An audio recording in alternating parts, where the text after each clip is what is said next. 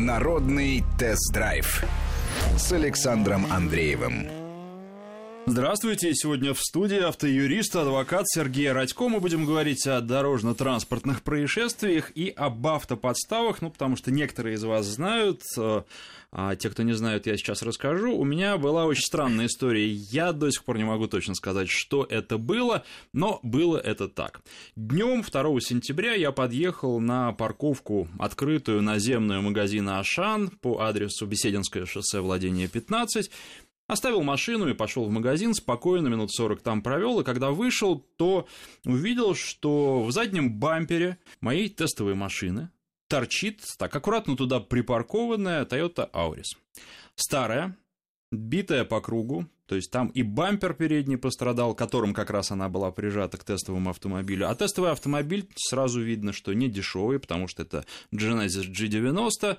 Понятно, что там на 99% у владельца есть э, и ОСАГО, и КАСКО, владелец человека обеспеченный, ну, никто же не знает, что это тестовая машина. И машина прямо новая, как с иголочки, но они, собственно, у нас недавно появились, вот эти автомобили рестайлинговые, и здесь, э, ну, прямо вот она блестела и сияла, потому что я еще накануне получил, она была чистая, мытая, прекрасная. И цвет еще очень красивый. Вот, и главное, что второго участника на месте нет. То есть вот припаркована машина в задний бампер, другая.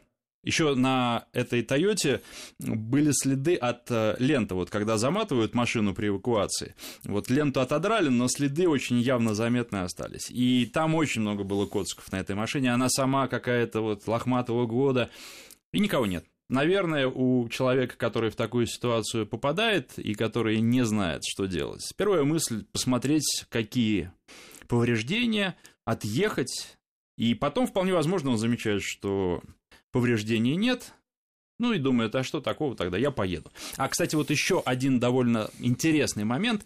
Под передним колесом Тойоты был положен кусок кирпича, чтобы она вперед не катилась. Кто положил, тоже непонятно, но вот кусочек кирпича там лежит.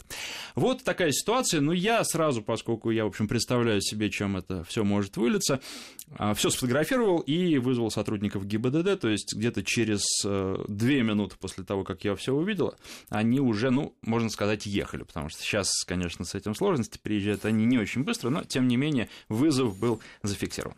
И вот теперь э, Мнение эксперта в студии автоюрист, адвокат Сергей Радько. Здравствуйте, что это вообще могло быть? А, могла ли это быть подстава? Потому что потом я вот расскажу, как дальше события развивались. Характерно это? Что-то сразу обращает на себя внимание?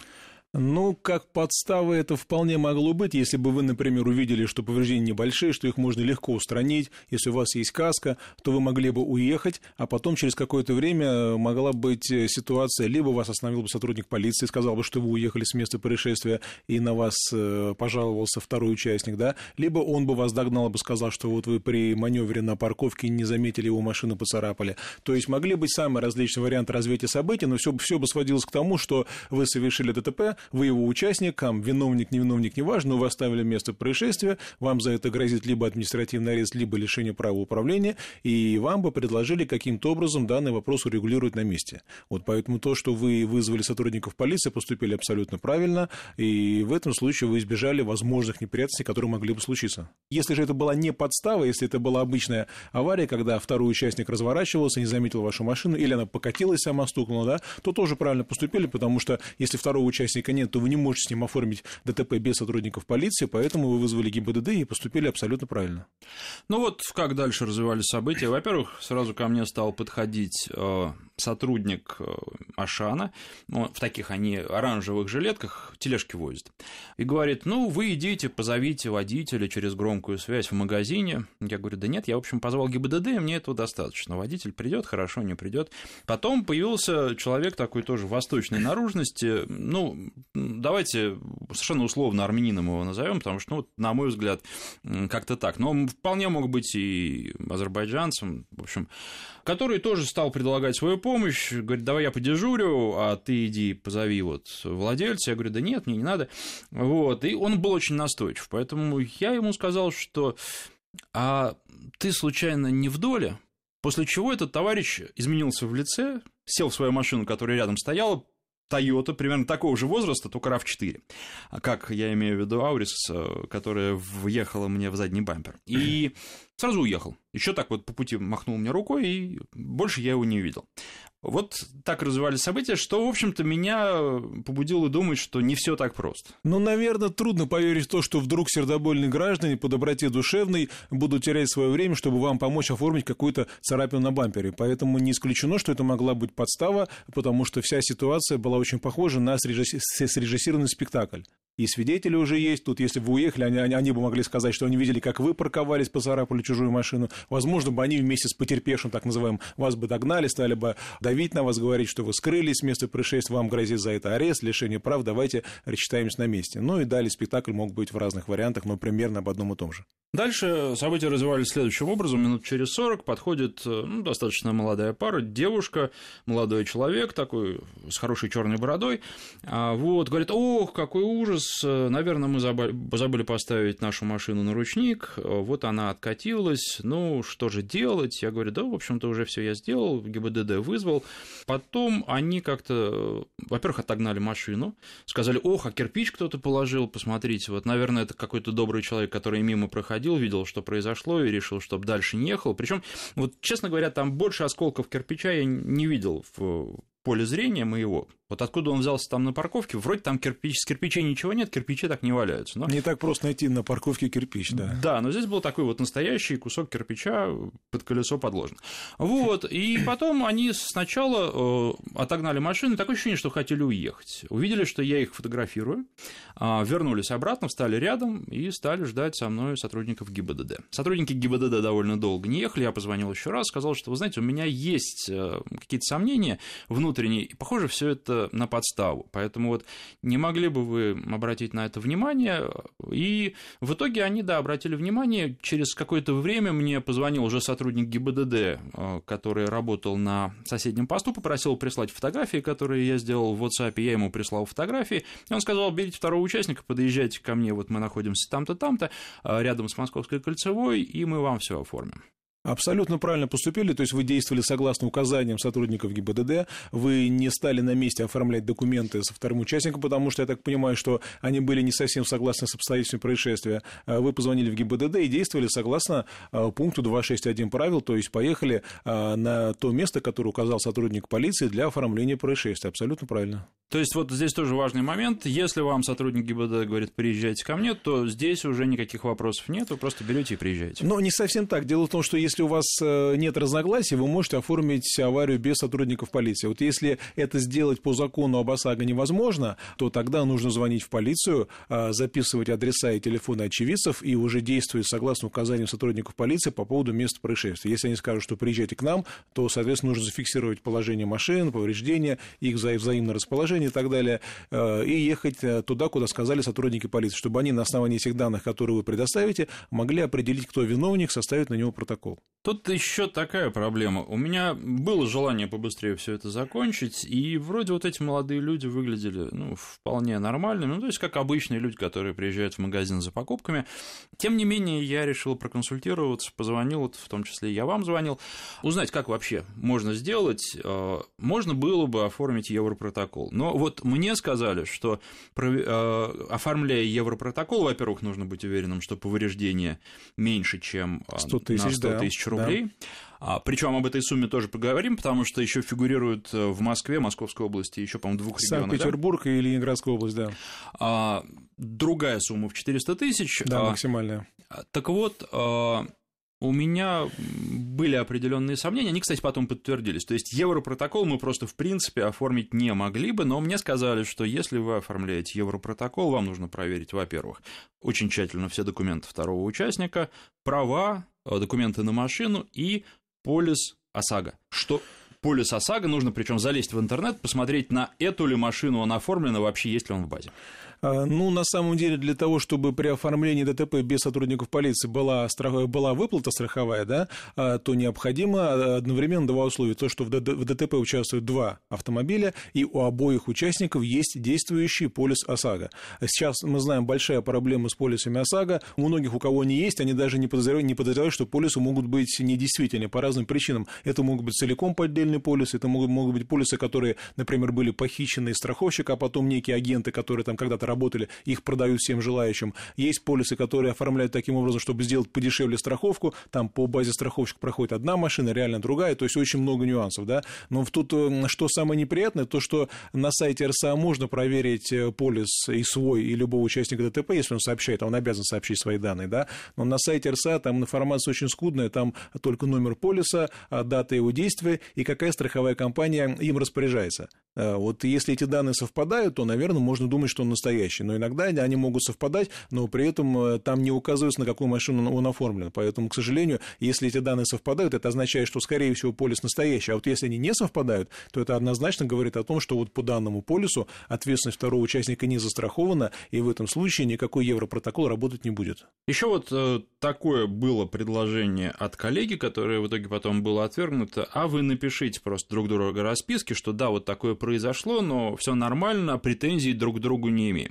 У меня на самом деле действительно там претензий практически не было. Я даже звонил в представительство компании а, Hyundai, и там сказали, что, в общем, да, действительно, потому что, ну, маленькая-маленькая притертость, там хромированная шла полоска, и идет, к счастью, а, по бамперу Genesis, и там капельку было стерто, прям вот, ну... Ну, дилер такое повреждение надо, устранил буквально за 15 минут, это понятно. Надо вглядываться, поэтому, в общем, повреждений на автомобиле не было, это как раз вот к тому, что владелец вполне мог бы посмотреть, что у него все в порядке, и уехать. А вот у Toyota это был очень сильно поврежден бампер. Когда он был поврежден, это, конечно, большой вопрос, и, скорее всего, он был поврежден не и сколько раз во время этого, да, и сколько раз вопрос. он был поврежден, потому что там очень много царапин на бампере было, и не только на бампере, и не только на переднем.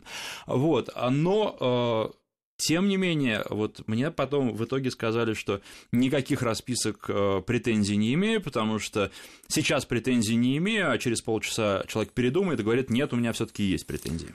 Абсолютно правильно. Почему? Потому что, если я не ошибаюсь, в ноябре прошлого года в правила дорожного движения был, были внесены изменения. И если раньше в пункте 2.6.1, который регламентирует наше поведение а, при отсутствии разногласий с участником, со вторым участником, можно было разъехаться, не оформляя документы, если мы этого делать не желаем. По разным причинам, там, маленькие повреждения, заплатили на месте, расписки и так далее. Это все можно было сделать. Но в ноябре прошлого года вот этот пункт о том, что можно разъехаться, если нет а, необходимости в оформлении ДТП, этот пункт был из правил исключен исключен. И теперь там есть только два пункта. Оба из них предусматривают в любом случае оформление происшествия. Либо без участия сотрудников полиции, если закон об ОСАГО это допускает, если этот случай подпадает под эти основания, да, либо с их участием, если невозможно оформить без сотрудников полиции. То есть два вида оформления. Но оформление здесь должно быть, получается, по смыслу правил а, в любом случае. Конечно, логика подсказывает, что если вы на месте рассчитались и разъехались, наверное, это будет и правильно с точки зрения разумности, да, но вот формально это будет нарушением правил дорожного движения, как правильно вы сказали, если второй участник вдруг почему-то передумает,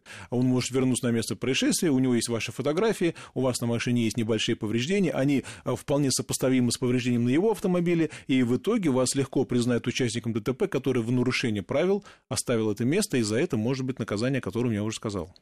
Ну и надо сказать, что история на этом не заканчивается, там есть еще интересные детали и подробности, но мы их обсудим уже во второй части нашей программы после выпуска новостей. Я напомню, что в студии автоюрист, адвокат Сергей Радько. Мы сейчас говорим о конкретном ДТП, ну, потому что я вообще всегда вам рассказываю о своих ощущениях обычно от автомобиля, сейчас рассказываю о своих ощущениях от э, вот такого ДТП и пытаюсь, собственно, разобраться, что это было. Можно сказать, что, ну вот, да, девушка, вроде такие нормальные ребята, что это не подстава, вот потому как все дальше пошло, тем более, что они там, в общем, даже не спорили, они сказали, да, ну, наверное, наша машина покатилась, вот, и да, мы берем на себя вину. Наверное, это не подстава, хотя вот то, что вы сказали, что там какие-то непонятные люди стали тоже крутиться, предлагать свою помощь, э, все-таки здесь есть некоторые сомнения. Может быть, просто они хотели подзаработать на этом происшествии, может быть, действительно подставы не было, но эти люди, которые там постоянно находятся, может быть, они на этом зарабатывают. Вполне, вполне вероятно. Там еще один автомобиль подъехал, тоже очень-очень древний и без переднего бампера вообще вставал вот практически вплотную к Genesis. Потом постояли они, куда-то позвонили, уехали. Совершенно непонятный был автомобиль, уехал. Сейчас прерываемся, через несколько минут продолжим. Народный тест-драйв с Александром Андреевым.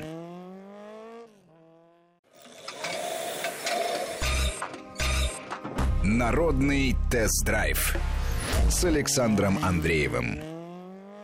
Я напоминаю, что в студии автоюрист, адвокат Сергей Радько. Мы говорим о том, какие бывают случаи, в том числе на а, парковках крупных магазинов, ведь на парковках подобных много происходит На парковках чего? и в пробках, особенно там, где вот мы паркуемся на платной парковке, где места очень мало, где нужно где мало времени на то, чтобы оплатить, поэтому мы все торопимся, спешим, и вот именно тогда происходит, наверное, процентов 70-80 э, тех ДТП, из-за которых потом иногда бывают проблемы, связанные в том числе и с оформлением и составлением места этого происшествия мелкие царапины, вмятины и тому подобное. Ну и плюс мошенники, ведь они тоже любят такие парковки. Не знаю, почему, с чем это связано? Ну, наверное, связано с тем, что на такой парковке очень легко сымитировать некое ДТП, э, которое, возможно, мы не заметим. То есть мы приехали из магазина, вышли там с тележками, там две-три тележки с продуктами, э, спешим домой, положили в багажник, поехали. Может быть, мы не заметили мелкую царапину, которую нам за это время нарисовали, а потом начинаются всякие спектакли, там нас догоняет машина, или полицейский, или полицейский стоит на выезде, и там уже нам показывают, что вот вы при парковке вполне возможно кого-то поцарапали, а возможно царапина так и сделана, что она совпадает с машиной так называемого потерпевшего, и начинается опять же вымогательство денег. Ну, кстати, если хотите посмотреть, как все было, как э, стояли машины, вы можете просто сделать это в моем телеграм-канале аутопортрет или автопортрет, или можете искать как народный тест-драйв, все равно найдете. И там есть фотографии, и там подробно описано, как все это происходило. Тоже я по горячим следам вечером того же дня описал все а, прямо как было, ну, по крайней мере, как я это увидел. Но продолжение истории. А, приезжаем мы к сотрудникам ГИБДД, к такой вот временной... Постов уже почти не осталось, к сожалению. Да-да-да. Они, кстати, стояли там, где раньше, несколько лет назад, был стационарный да, пост, да. и он сейчас просто стоит с заколоченными окнами. А, вот, э, ну, они уже встретились, ждали нас, и выяснились вот такие подробности, что, во-первых, у девушка-владелец э, автомобиля, все действительно вот так вот, это ее Toyota, но у нее нет э, полиса ОСАГО. С собой она говорит, что вроде есть, но вот с собой нет. Плюс на машине 40 неоплаченных штрафов, ровно 40. А, ну, то, что нет полиса с собой, это означает, что, скорее всего, полиса, наверное, нет вообще, поэтому ее должны были привлечь за управление автомобилем без э, наличия страховки, а это штраф 800 рублей. А, и, кстати говоря, то, что нет полиса, означает, что вы не могли с ней на месте оформить э, протокол без сотрудников полиции, потому что полиса нет, а это одно из условий обязательное, чтобы у двух участников была действующая страховка. Если у одного нет, э, то полицию вызывать придется в любом случае. Вот. То, что 40 штрафов есть, я так понимаю, что эти штрафы назначены были по данным камер э, фото-видеофиксации. Как я понимаю, там были разные штрафы. Дело в том, что сотрудник ГИБДД говорил, что ну вот это я, на это я могу закрыть глаза, а вот на это, это, это, показывал девушке. Я не видел, что у него там в планшете, но он говорит, я на это закрыть глаза не могу. Вот здесь вот вы должны сейчас, причем быстро будете на, за, за это за все ответить. Но тут есть нюанс. Дело в том, что в основном процентов, наверное, 90 штрафов назначается по данным камер фото-видеофиксации. А по закону за штраф, который назначен по данным камер фото-видеофиксации, за неуплату этого штрафа наказание в виде административного ареста не назначается, только удвоенный штраф штраф. И поэтому сотрудники полиции на такие штрафы, как правило, внимания не обращают, потому что если есть штраф, который выписан не камерой, а вручную по протоколу, да, вот за неуплату этого штрафа может быть назначен административный арест. Поэтому, когда они проверяют водителя на уплату штрафов, первое, что их интересует, нет ли штрафов, которые могут повлечь административный арест. Потому что в этом случае водителя надо задерживать, вести в отдел, составлять протокол, ждать, пока судья рассмотрит дело. А это очень хороший повод, опять же, э, на водителя немножко надавить. Поэтому, конечно, их в первую очередь интересуют те штрафы, за которые которым можно а, грозить административным арестом. Штрафы автоматически, они этим не грозят, поэтому они, как правило, не, не интересны ГИБДД. Тем более, что приставы направляют, вернее, ГИБДД направляет приставам документы, они почти автоматом списывают с карточек, поэтому ГИБДД это особо не интересует. Ну и э, как развивались события? Когда мы приехали, молодые люди, собственно, говорили, ну да, наверное, наша машина покатилась, девушка написала объяснение, я написал объяснение, эти объяснения приняли, а вот когда дошло дело до протокола, девушка отказалась его подписывать. Ну, подписание протокола – это право не обязывает, поэтому если тот э, виновник ДТП или участник происшествия, а в отношении которого протокол составляется, не желает его подписывать, а проблем нет, в протоколе делается отметка об этом, иногда сотрудники полиции приглашают понятых, при которых а, предлагают протокол подписать, при которых человек говорит, что я не хочу подписывать, об этом делается отметка и все. То есть, ну, на самом деле, на мой взгляд, самое глупое, что можно сделать, это не подписывать протокол. Если вы с ним не согласны,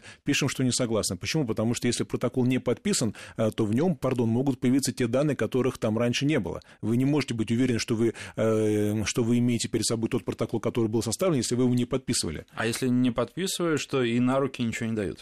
А, должны копию дать. Но поскольку вы его не подписывали, а, то, то можно усомниться в том, что в деле может оказаться тот самый протокол, который вам выдали на руки. Может быть, э, будет другой. Это, конечно, предположение, но а, еще раз говорю, что если вы с протоколом не согласны, то наоборот, необходимо его подписывать, подписывать как можно тщательно и в соответствии вашей графе писать, что вы не согласны с протоколом или там прилагаете объяснение на одном, двух, трех, десяти листах для того, чтобы ваша позиция четко была с самого начала видна.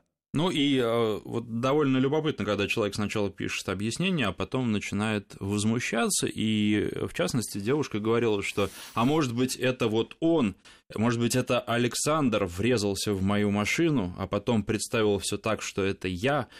А, и Давайте посмотрим записи камер видеонаблюдения на Ашане, потребуем их и посмотрим, что же произошло. Ну, естественно, я сказал, давайте посмотрим. И э, то, что я еще сделал, находясь там на парковке, пока ждал, я взял чек помимо всего прочего, там же в чеке кассовом, когда ты что-то покупаешь, время есть. там указывается время. Да. То есть там совершенно четко понятно, когда я вышел, ну, с точностью там в несколько минут, когда я вышел из магазина, когда я вышел на парковку. Это, наверное, тоже важный момент, и вот такие мелочи тоже на них нужно обращать внимание. Да, безусловно, потому что в совокупности и запись камер видеонаблюдения, и не только на парковке, но, например, камеры видеонаблюдения есть и в магазине, и на кассе, и при входе. Всегда можно проследить, сколько вы там пробыли времени, когда вошли, когда вышли, и когда это сделал ваш оппонент. Ну, конечно, на данном этапе вряд ли кто-то стал бы с этим разбираться, но если бы, например, она бы обжаловала постановление или вдруг будет обжаловать, да, то я, я не исключаю, что по ее ходатайству суд может истребовать эти документы из э, магазина и установить, кто когда входил, выходил, если, конечно, это имеет значение. Я думаю, что вряд ли это имеет значение, но теоретически такие записи есть, и, в принципе, они могут быть, конечно, истребованы. И если к тому моменту эти записи сохранятся? Да, потому что магазин частный, и вряд ли он хранит записи, как того от него может потребовать государство, там, месяц, два, три года или сколько еще. И э, все это, если делать, то нужно делать сразу. То есть, если вы да. считаете, что вы правы и вы не являетесь виновником, вы должны требовать э, записи. Чем ну, быстрее, тем лучше, да. Я думаю, что вот в моем случае это делать было бы чрезмерно, потому что здесь, в общем, был составлен протокол, а вторая участница была признана виновницей аварии, там ей выписали штраф суммарно 3000 рублей. Ну, как-то довольно странно требовать каких-то еще новых доказательств. Ну, она, в принципе, имеет право с протоколом не согласится с постановлением, не имеет права не согласиться, имеет право его обжаловать, у нее есть 10 дней с момента получения, поэтому не исключено, что, может быть, она передумает и подаст жалобу. И в этом случае страховая компания выплату приостановит, пока не будет получено решение по жалобе. Ну, здесь, опять же, это, поскольку машина представительства, а, думаю, что они переживут. Если бы это была моя личная машина, может быть, имел бы смысл подстраховаться еще, хотя и так времени было потеряно много, хотя я должен подчеркнуть спасибо сотрудникам ГИБДД, потому что они, ну, действительно постарались сделать. Понятно, что у них тоже не сто рук, и они, в общем, сделали все, что они могли в тех условиях, в которых они работают.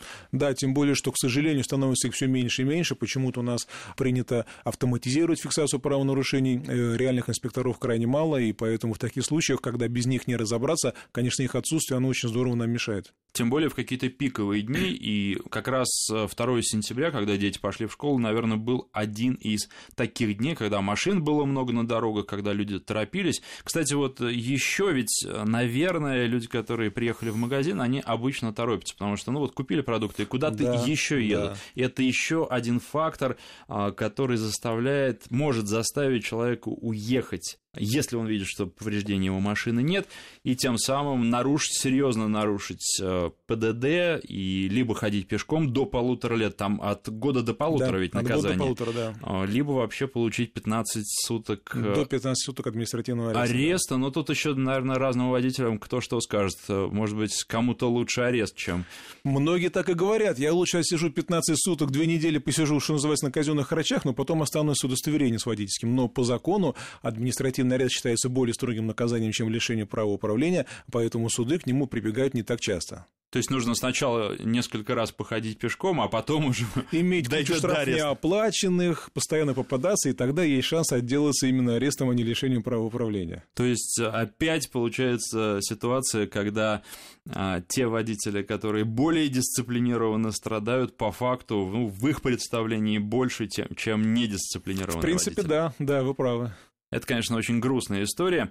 А вообще, э, какие сейчас существуют э, варианты подстав наиболее распространенное, чего стоит опасаться и к чему нужно готовиться, когда выезжаешь на дорогу? Ну, на самом деле, подставы те, которые родились там 20-30 лет назад, они, не, они почти не меняются, лишь немножко трансформируются под конкретные условия времени, да, то есть есть э, классические ситуации, когда имитируется некое ДТП, когда вы едете, там сзади бросают картофелину или пустую бутылку, а потом говорят, там вы перестраиваетесь, там, либо э, поцарапали, либо заранее вам сделали царапины, да, и дальше начинается опять же спектакль с тем, что появляются какие-то очевидцы, которые говорят, что мы видели, как вы перестраивались, не пропустили машину и так далее. Но это а, ну, постепенно отходит в прошлое, потому что мы знаем, сейчас у многих есть видеорегистраторы, и у нас, и соседи по потоку есть видеорегистраторы, есть камеры видеонаблюдения, а, поэтому такие случаи, скорее всего, ну, в больших городах их меньше, потому что большие города, они действительно имеют камеры, а вот есть города, в России не буду их называть, где камер нет в принципе, городского наблюдения, и поэтому там, конечно, для мошенников раздолье.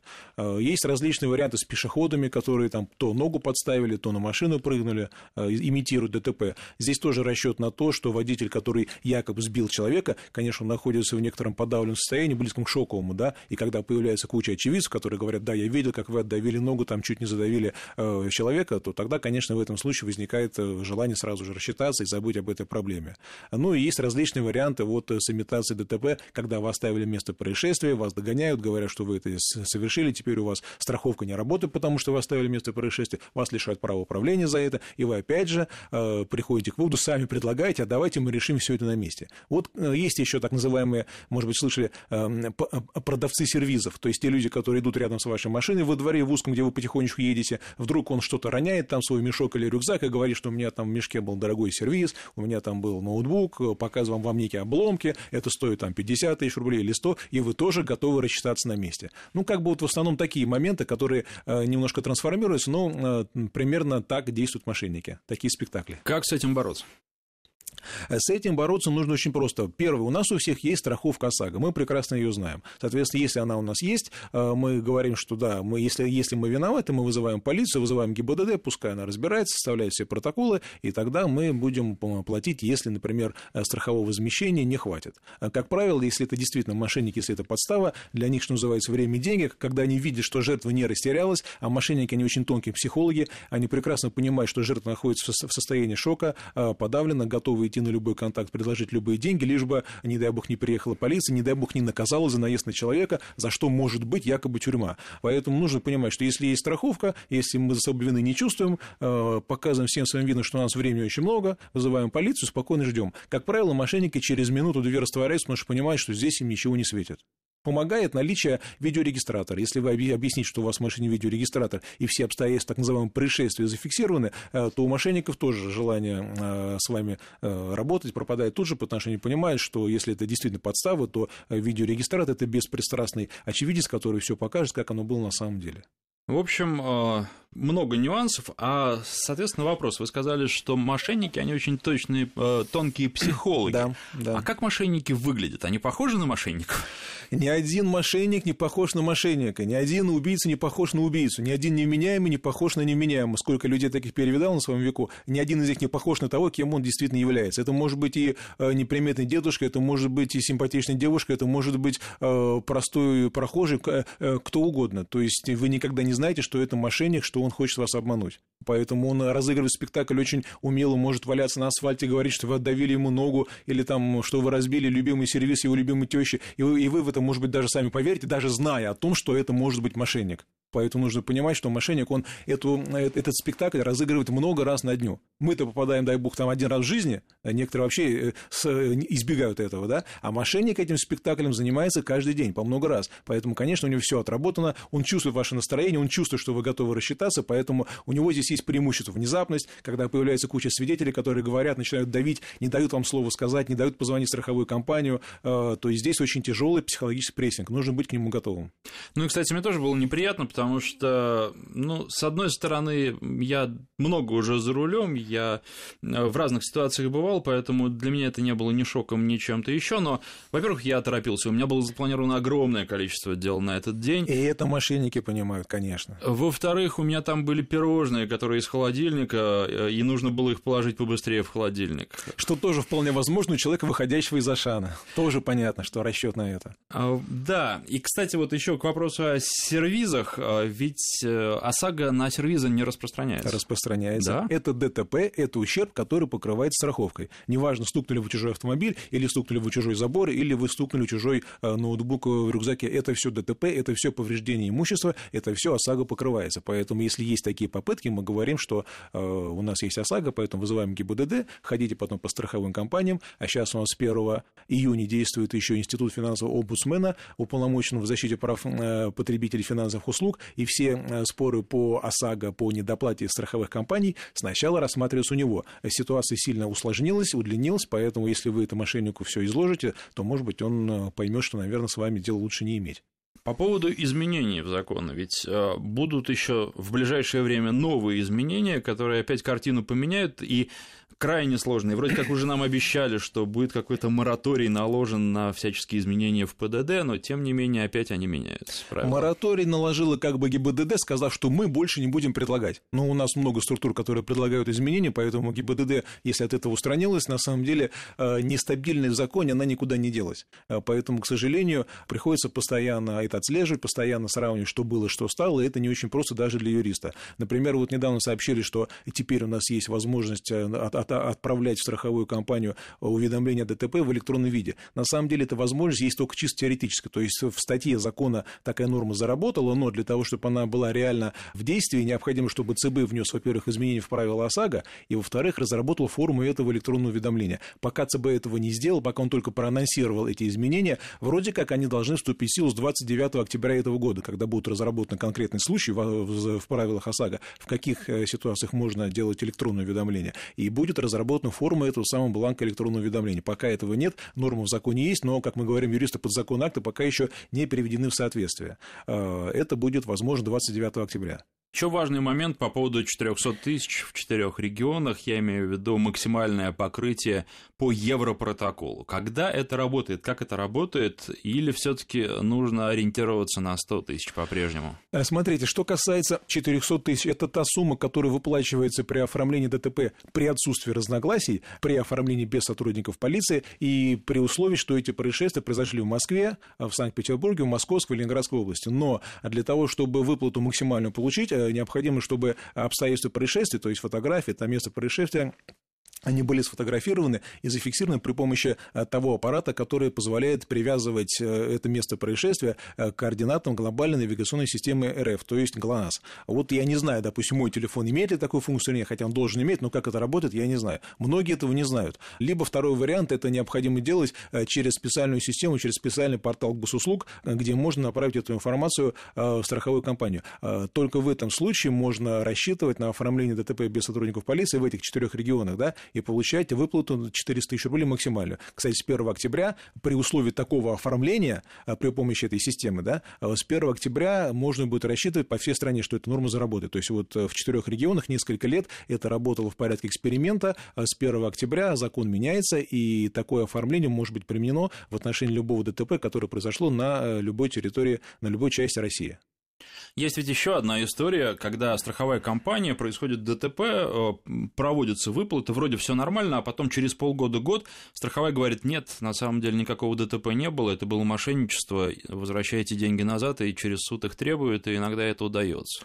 А, но если было мошенничество, да, то тогда надо потребовать приговор суда, потому что мошенничество является уголовным преступлением, и просто так заявить, что вы нас обманули... Там формулировка немножко другая, как это, в общем... Ну, там бывает, э, получение... не подтвердились обстоятельства заявленного вами происшествия и так далее. Если страховая компания это докажет, да, то страховая выплата является нашим так называемым неосновательным обогащением. Страховая компания вправе взыскать. Либо классический вариант, когда, например, э, есть виновник ДТП, пускай даже сотрудники полиции вынесли постановление, привлекли к ответственности, назначили штраф, а он начал его обжаловать. Страховая компания выплатила деньги, потому что постановление есть, э, рассмотрение жалобы на постановление может затянуться на несколько месяцев. У меня был рекорд 7 или 8 месяцев дело тянулось. Соответственно, к тому времени вдруг постановление отменяется, и выясняется, что вины э, виновника так называемого не было. И тогда страховая компания принимает решение о взыскании с пострадавших тех денег, которые они заплатили по страховому случаю, который на самом деле э, произошел не по вине их э, страхователя. Такое тоже бывает. Часто бывает? Не часто, потому что подавляющее количество аварий это такие элементарные ДТП, там удар в зад, там, при перестроении, когда, как правило, обстоятельства они э, бесспорные. Конечно, иногда бывают ситуации, когда действительно есть действительно спор, то есть там оба ехали на зеленый, как говорится, да, потом выясняется, что есть камеры видеонаблюдения через полгода вдруг, и вы, видно, кто ехал на красный. То есть ситуации бывают, но не так часто. К сожалению, наше время подошло к концу, хотя тема необъятна. В студии был автоюрист, адвокат Сергей Радько. Спасибо. И еще раз напоминаю, следите за происходящими событиями, за новыми тест-драйвами в моем телеграм-канале «Автопортрет» э, или можете набрать по-русски «Автопортрет» в телеграме программе или искать народный тест-драйв найдете в любом случае. Спасибо всем, кто слушал. Народный тест-драйв с Александром Андреевым.